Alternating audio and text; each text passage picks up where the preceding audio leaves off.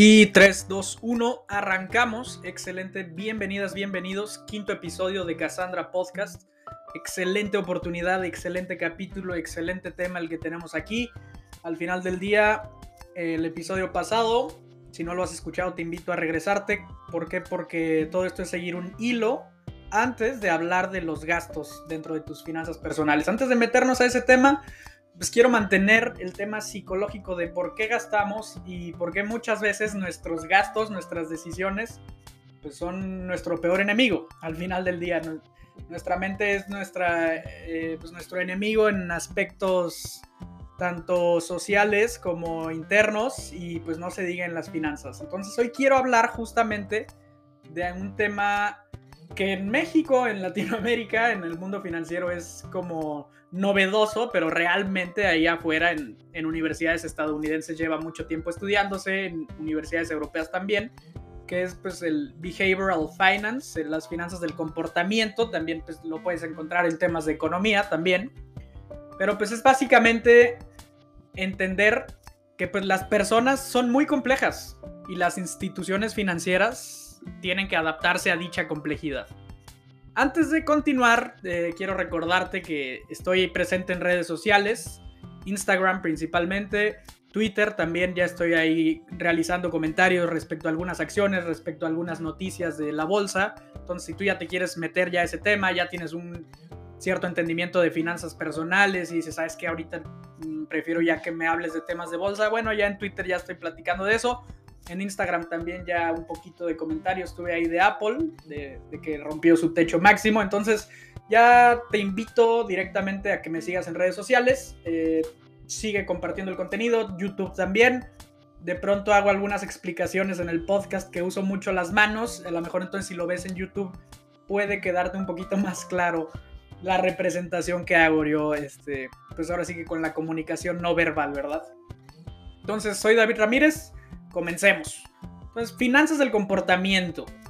Básicamente el podcast pasado ya entendimos, vimos una, pues una serie de analogías, vimos también una serie de, de aportaciones tanto del, del, funcionamiento del cerebro, las partes del cerebro que se ven afectadas, para concluir que pues las personas no son racionales, las personas actúan de manera pues estúpida, si lo quieres ver así. O sea, ¿por qué? Porque tenemos ciertos límites y porque es nuestra naturaleza. Y no me refiero a estúpida de que, ay, güey, todos somos una bola de pendejos. Pues no, no necesariamente. Simplemente actuamos de manera irracional. ¿Ok? Incluso el pelado más brillante que conoces, pues actúa de manera irracional. ¿Por qué? Porque el 5% de sus decisiones son conscientes. Las demás es un tema de su subconsciente actuando a través de él. El café, como ya saben. Eh, entonces, un tema humano es que cuando notamos que alguien actúa de manera estúpida, o sea, regresando a eso, o sea, cuando de verdad aprecias que alguien está actuando de manera estúpida, que de verdad observas y dices de que, híjole, este pelado o esta chava de verdad no, pues no da el ancho, ¿verdad? O sea, su toma de decisiones es pues, muy inferior a la mía. O sea, puedes darte cuenta que va a llegar a un resultado erróneo, puedes darte cuenta que va a chocar con pared, y pues bueno, algo interesante de todo esto es que las instituciones financieras también se dan cuenta de eso. ¿No? Tienen ya, de hecho ya hay demasiadas maneras de saberlo a través de Big Data, o sea, ahí les va dato curioso, o sea, para estudios ya de temas de crédito, de tarjetas de crédito, revisan tus redes sociales. O sea, ya hasta eso se mete en el, en el modelo estadístico. O sea, la, la, calidad y cantidad que, de contenido que metes a tus redes sociales tiene que ver pues con la, capacidad de adquirir un crédito según los bancos, ¿verdad? Eh, entonces, cuando identifica el ser humano que alguien tiene una capacidad menor, si lo quieres ver así, busca obtener un beneficio. Y esto pues simplemente es la historia de la humanidad, es una historia de explotación. Y eso no va tanto al sistema, si es capitalista, socialista, comunista, simplemente es pues el reino animal del ser humano. O sea, si hay una oportunidad de sacar ventaja de tu capacidad menor, de que tu capacidad de realizar decisiones racionales es inferior, voy a sacar un beneficio y ese beneficio puede ser económico o no económico, ¿de acuerdo? Al final del día es la competencia, la competencia humana que existe y ha existido por años, ¿ok? Entonces, somos seres imperfectos. Completamente. O sea, puede ser brillante, puede ser un genio absoluto, tener todos los reconocimientos, todos los premios Nobel. Pero pues puedes también cometer errores altamente significativos. Puedes desmadrarte la vida a través de decisiones que son irracionales. ¿Ok? Entonces vamos a hablar de eso. Y insisto, vamos a ver desde el punto de vista financiero cómo es que las instituciones pues sacan cierto provecho de esta, de esta parte humana. Ellos sí con todo el enfoque de convertirlo en utilidades para maximizarlas y maximizar el dividendo a los accionistas, ¿no? Entonces, ¿es un tema necesario antes de hablar del gasto? Sí. ¿Por qué? Porque ya vimos cómo es tu cerebro a nivel individual, ahora vamos a verlo a nivel colectivo, a nivel sociedad, ¿ok? Y quiero empezar hablando de Adam Smith. Para los que no saben, Adam Smith, pues bueno, es considerado por algunos el padre del capitalismo. ¿Ok? sus aportaciones a la economía son brutales. Probablemente el primer economista en la historia del ser humano. Pero quiero hablar antes de eso de uno de sus libros que no tiene nada que ver con economía. ¿Ok? Este es el libro de la teoría de los sentimientos morales. Tengo yo esa aproximación de que antes realmente los, los estudiosos, ¿verdad? los, los que se dedican a la teoría, pues eran más, tenían una mentalidad más abierta por lo mismo de que no había tantas aproximaciones ni tantas limitaciones a través del sistema académico. O sea, aquí tienes al primer economista haciendo aportaciones filosóficas y eso pues al final del día pues habla de de cómo nos limitan también, o sea, a nivel académico desde niños y luego ya en universidad ni se diga, es de que vete a tu facultad y dedíquese usted a esa facultad. Antes no existía tal cosa. Así fue como Adam Smith desarrolló pues, las aproximaciones a la economía a través de clases de filosofía moral. Él era profesor en Escocia, ¿ok? Eh, esto fue en 1759, cuando él publica la teoría de los sentimientos morales. ¿Ok? 1759. Fue hasta 1776 que publica el, el, Wealth of Nations, ¿verdad? De la riqueza de las naciones que es el primer tratado real en economía en la historia humana, pero a lo que voy es eso, o sea, él empieza estudiando filosofía, el dedicado, interesado en la moral del ser humano, pues básicamente en ese libro, se los puedo resumir, ¿verdad? Eh, les tengo que decir que no lo leí completo, la verdad. Eh, no, no me lo aventé completo, pero sí lo más destacable, al menos lo que consideré que podía sacar valor para este tema que estamos viendo hoy. ¿Ok? Entonces, en la teoría de los sentimientos morales, el libro empieza hablando del egoísmo y el altruismo. Hijo de su madre, esas madres son de las cosas más relevantes que estamos viviendo en la sociedad actual y este cabrón lo escribe en 1759. ¿No?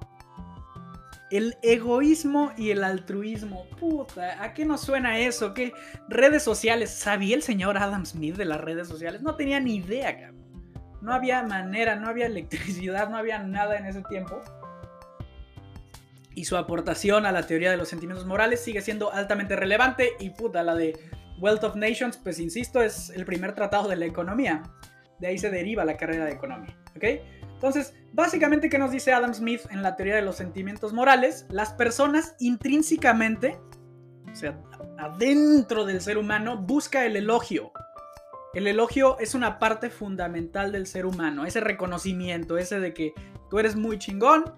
Por eso, o sea, él, dice que las decisiones son egoístas y al mismo tiempo pueden ser altruistas, pero es de que, güey, yo estoy haciendo el bien, reconóceme que te estoy haciendo el bien, ¿no?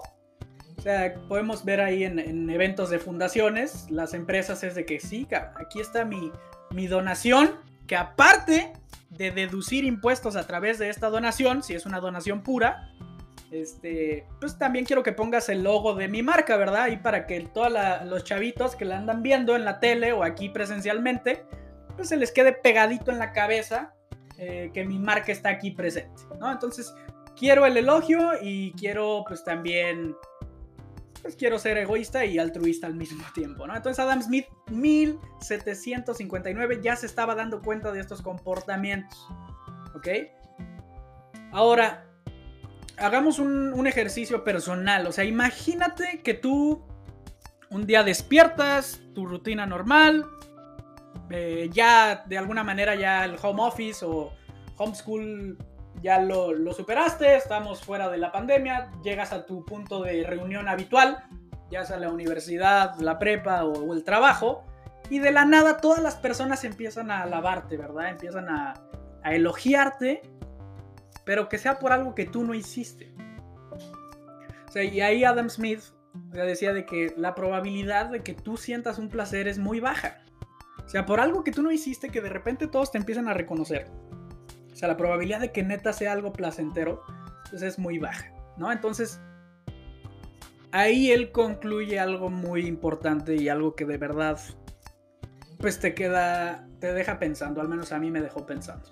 Y o sea, las personas lo que quieren, más que el elogio como tal, es sentirse dignos de elogio. ¿Ok? ¿Queda claro eso? O sea, las personas no les gusta tanto, no nos gusta tanto a los seres humanos que nos digan, eres un chingón en esto.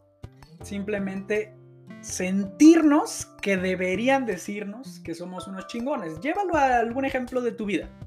Eso ya es muy personal. En algún aspecto en el que seas dominante, que tengas tus fortalezas ahí, probablemente si echas un poquito de introspección te vas a dar cuenta que sí, es más placentero sentirte digno del elogio que el elogio como tal.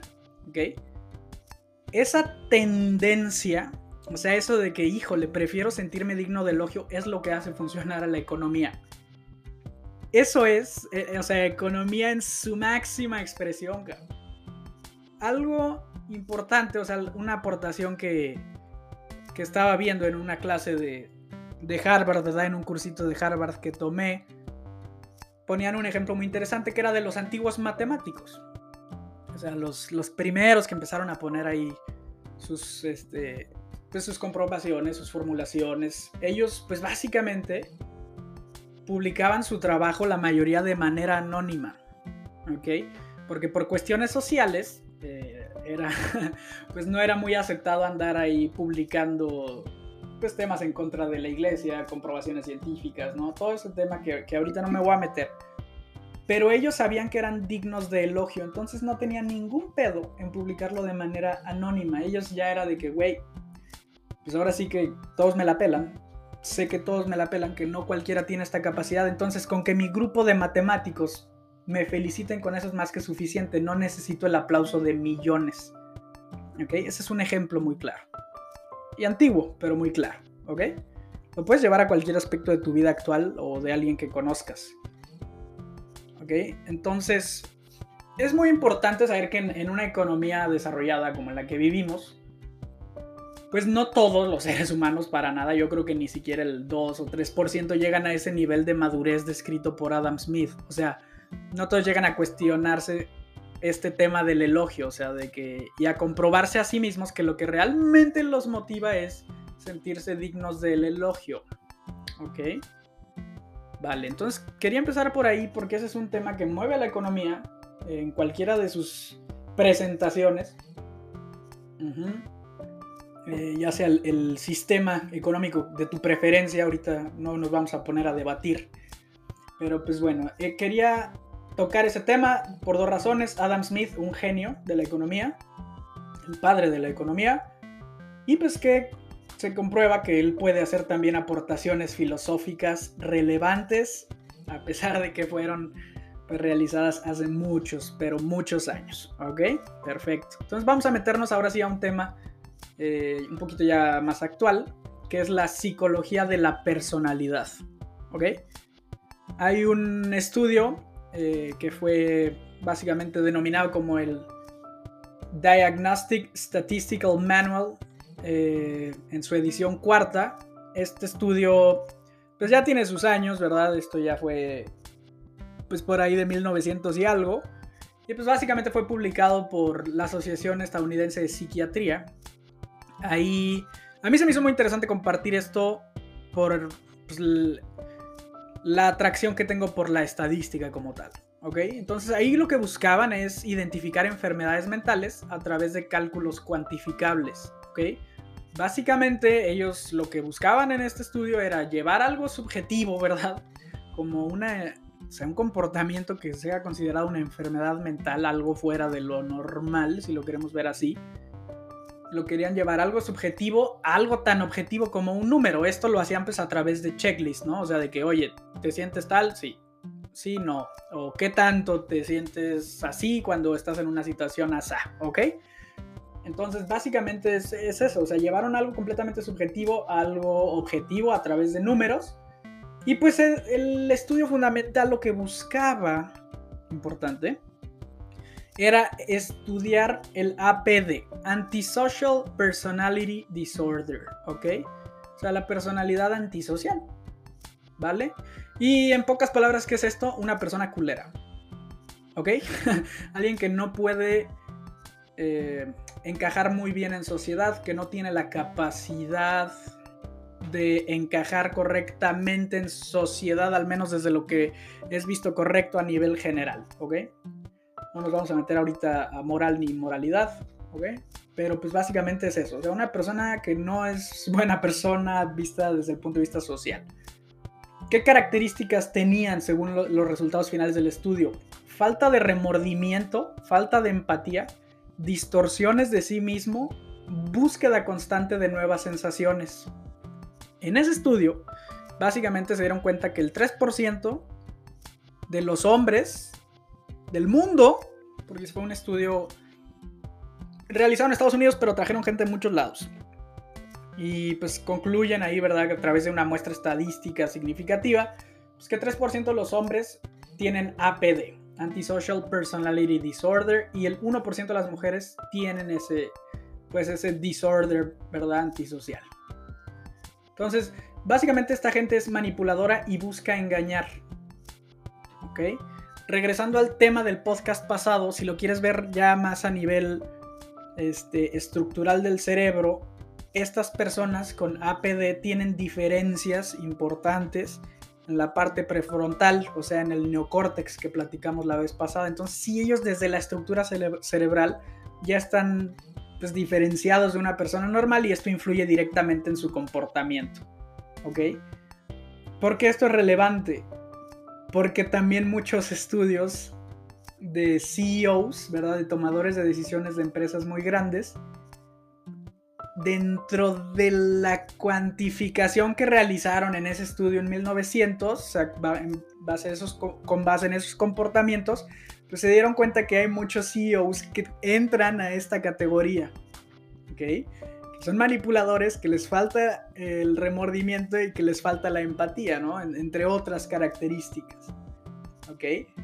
Y puede ser una manipulación tan chiquita, ¿verdad? Como el marketing que es de que 4.99 el precio de algo suena 100 veces menor que 5. Eso es manipulación al final del día. ¿Ok? Entonces, antes de hablar de gastos, pues bueno, hay que cuestionarnos hasta esa clase de cositas. Ese centavito ahí, pues marca una diferencia importantísima a la hora de detonar la compra. Es una, pues es una manipulación. ¿Ok? Entonces, quiero ver otro estudio ahorita eh, a lo mejor sientes que estamos viendo muchos estudios diferentes y todo. Pues bueno, porque estoy tratando de hacer aproximaciones de las finanzas del comportamiento vista desde varios ángulos. ¿Ok? Para que veas eh, si en alguno te identificas o identificas algo dentro del sistema en el que creas que pues, puede ser relevante para tus finanzas personales, ¿verdad? Insisto antes de hablar del gasto. Y quiero pasar a la teoría prospectiva. Esta pues, fue un estudio de Daniel Kahneman y Amos Tresky. Eh, ellos, pues básicamente, lo que buscaban era pues, determinar cuál es el proceso por el cual una persona toma decisiones bajo incertidumbre. ¿Okay? Esta teoría pues, tuvo mucha relevancia en la pandemia. O sea, ¿qué chingados hace un ser humano cuando está en incertidumbre, en riesgo? ¿Cuál es el proceso psicológico detrás? ¿Cuál es la parte con la cual tomamos una decisión bajo incertidumbre y nos quedamos tranquilos con nuestra decisión? O de plano decimos de que, pues sí, soy un chingón, cabrón. O sea, yo sé trabajar bajo riesgo, ¿no? ¿Cuánta gente pone en su currículum? Yo sé trabajar bajo presión sin ningún pedo. Ok. Ellos estudian todo este aspecto y dicen, esta es la teoría prospectiva. ¿Ok? Y la dividen en dos. El estudio es muy largo. El estudio es muy, muy largo. Ese sí tuve la, oportunidad de, estudiarlo hace un par de años. Por, por mero ocio. Pero bueno, lo dividen en dos. La primera es la función de valor. ¿Ok? Que es básicamente la utilidad o pérdida. Cómo la percibe el ser humano. ¿Ok? Entonces hay que imaginarnos una gráfica en la cual pues básicamente está el valor en el eje Y y en medio, ¿verdad? En el cero eh, está cruzando la línea horizontal que incluye del lado izquierdo, en los puntos negativos, las pérdidas y del lado derecho las ganancias, ¿no? Eso pues imagina cualquier tipo de gráfica. Eh, te recomiendo que, insisto, me veas en YouTube. De todos modos, yo creo que voy a subir un videito a Instagram también explicando esto. Es muy, muy importante. Pero pues bueno, básicamente ellos definen el punto de referencia en el valor cero en el gráfico, ¿ok? Donde el valor es cero, donde las ganancias y las pérdidas son cero. ¿A qué se refieren con el valor? Pues básicamente el valor que tú le das a las cosas, a las situaciones, eh, a cualquier aspecto de tu vida, en incertidumbre le vas a dar valor a algo, ¿ok? Entonces, el punto de referencia a nivel matemático, como ellos quisieron eh, presentar su estudio desde, desde el punto de vista estadístico y matemático, pues lo ponen en el valor cero, ¿verdad? Ese es el punto de referencia. Y es 100% psicológico. Y es 100% manipulable. Por eso hablé el tema anterior. 100% psicológico, 100% manipulable, el punto de referencia. Puedo presentarles a las personas una perspectiva que sugiera un punto de referencia erróneo a través de manipular con información pues adaptadita, ¿verdad? A lo que ellos quieren escuchar. ¿Ok? Eso, híjoles, que esa madre me, emociona desde el punto de vista de que chingado, cabrón, cuántas veces me la han aplicado, güey. O sea, te pongo tu punto de referencia cero, ese es el deber ser, ¿verdad? Si tú fueras un ser humano completamente objetivo, estarías en el punto cero, pero realmente cuántas veces nos han pum, movido tanto en el valor, el punto de referencia nos lo han puesto más arriba de lo que realmente valen las cosas. O sea, se comprarte un pinche iPhone, güey. o sea, te dicen que tú vales demasiado si tienes este iPhone, ¿ok? O en cuanto a ganancias y pérdidas, también te mueven ahí el punto de referencia y te manipulan muy fácilmente. Por lo mismo de que es 100% psicológico, ¿ok? Eh, todos los seres humanos tienen puntos de referencia diferentes, acorde a sus experiencias, experiencias vividas y experiencias no vividas también, eso es importantísimo. ¿Ok? Entonces, la riqueza, la riqueza así de que lo que tengo aquí de lana, cabrón, mis bienes, eh, muebles e inmuebles, eso es el punto de referencia principal de los seres humanos hoy, en el sistema en el que estamos viviendo hoy, la estructura social que vivimos hoy. El punto de referencia principal es la riqueza, ¿vale?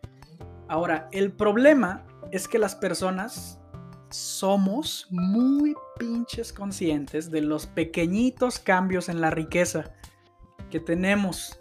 Y eso yo, o sea, lo sé perfectamente porque en mi trabajo me toca platicar con muchas personas de muchos tipos de industrias, de muchos niveles de ingresos diferentes. Y de verdad que cuando hablas ya de temas así, pueden tener un desmadre en sus finanzas personales, pero si tienen una noción general de lo que tienen y les hablas de perder tantito de eso, puta, güey, se ponen como locos. O sea, si de plano les dices de que, eh, no sé, separa esta partecita, güey, inviértelo a, un fondo de riesgo que pudieras perderlo todo. Híjole, cabrón, no, no, ¿cómo voy a perder todo eso? Es como, güey, no representa ni el punto 5% de todo lo que tienes, ¿ok? algo así. O viceversa. De que, güey, este, estás en riesgo, tienes que protegerte y no logran percibir, o sea, el riesgo tan enorme en el que están. Ahorita vamos a platicar de eso un poco más, ¿ok? Pero bueno, a lo que voy es que sí, o sea, me ha tocado vivirlo en experiencia propia, o sea, los pequeños cambios en su riqueza son percibidos muy fácilmente por el ser humano y eso asusta, asusta a un chingo y a chingo de gente, ¿ok? O sea, una pérdida por más pequeñita que sea, asusta a gente y... Pero no les preguntes de cuántos están gastando el fin de semana en X lugar eso no representa ninguna pérdida porque no se lo cuestionan. Y ahí están despilfarrando dinero en pendejadas, ¿ok? Vale. Ahora, si las personas están enfocadas en estos pequeños cambios, tanto de ganancia como pérdida, las empresas, pues, ¿qué están haciendo? Están sacándole un chingo de provecho a esto. Y ahí te va a poner un ejemplo. O sea, yo estoy en la industria de seguros. Ahí les va un ejemplito bastante simple que de hecho es eh, ejemplo personal. Eh, hace poquito fui con una compañía telefónica, ¿verdad? A comprarme un nuevo celular. Y compro celular, compro plan eh, con ellos. Y me dicen de que, oye, güey. O sea, yo estoy en los seguros. Yo creo en los seguros, en la industria de los seguros y en su funcionamiento, ¿vale? Pero me dicen, güey, gasta 250 pesos mensuales en un seguro para tu celular. Eh, vamos a suponer, ¿verdad? En este ejercicio, porque la neta, o sea, neta, neta, neta, no me acuerdo cuánto costó el celular este, en ese momento, pero pues básicamente vamos a cerrarlo a 10 mil pesos, ¿ok? 10 mil pesos, poca madre, pero sí me acuerdo, o sea, eso sí lo tengo súper presente, que el seguro mensual era de 250 pesos, ¿ok? Entonces me dicen, 250 bolas al mes, güey, para tu seguro de celular. Si se te friega, si se te rompe, si se moja, pues ahí está tu seguro durante dos años. ¿Ok? ¿Cuánta gente ha caído en ese seguro? ¿Cuánta gente ha pagado esos 250 pesos mensuales adicionales para proteger su celular de 9 mil, 10 mil pesos, 11 mil? ¿Ok? O incluso si quieres el iPhone de 40 mil pesos. ¿Ok? ¿Cuántas personas han pagado ese seguro de 250 mensuales, un gasto fijo que se metieron adicional? Básicamente, si lo cerráramos a 250 mensuales, estamos hablando de que desembolsas en esos dos años 6 mil pesos de puro pago de seguro, seguro, seguro, seguro. 6 mil pesos por un celular de 10 mil. ¿Ok? Ya quedó, quedó clarito ahí. O sea, perder el celular para muchas personas está ahí metido en, esta, en este gráfico de relación valor, pérdida y ganancia. ¿Por qué? Y vuelvo a lo mismo, un cambio en la riqueza diminuto es altamente detectable para el ser humano estándar. ¿ok? Y, es, y asusta, asusta de madre. O sea, y ahí te va. O sea, a lo largo de tu vida, ¿por, qué no actuamos de manera racional? Te lo, te lo, explico en este ejemplo. O sea, a lo largo de tu vida, a largo plazo, por ejemplo, que yo tengo ya casi 23 años, o sea, esos 9 mil, 11 mil, lo que sea pesos, pues realmente son insignificantes en comparación al valor presente de todos los flujos futuros de ingreso que me quedan.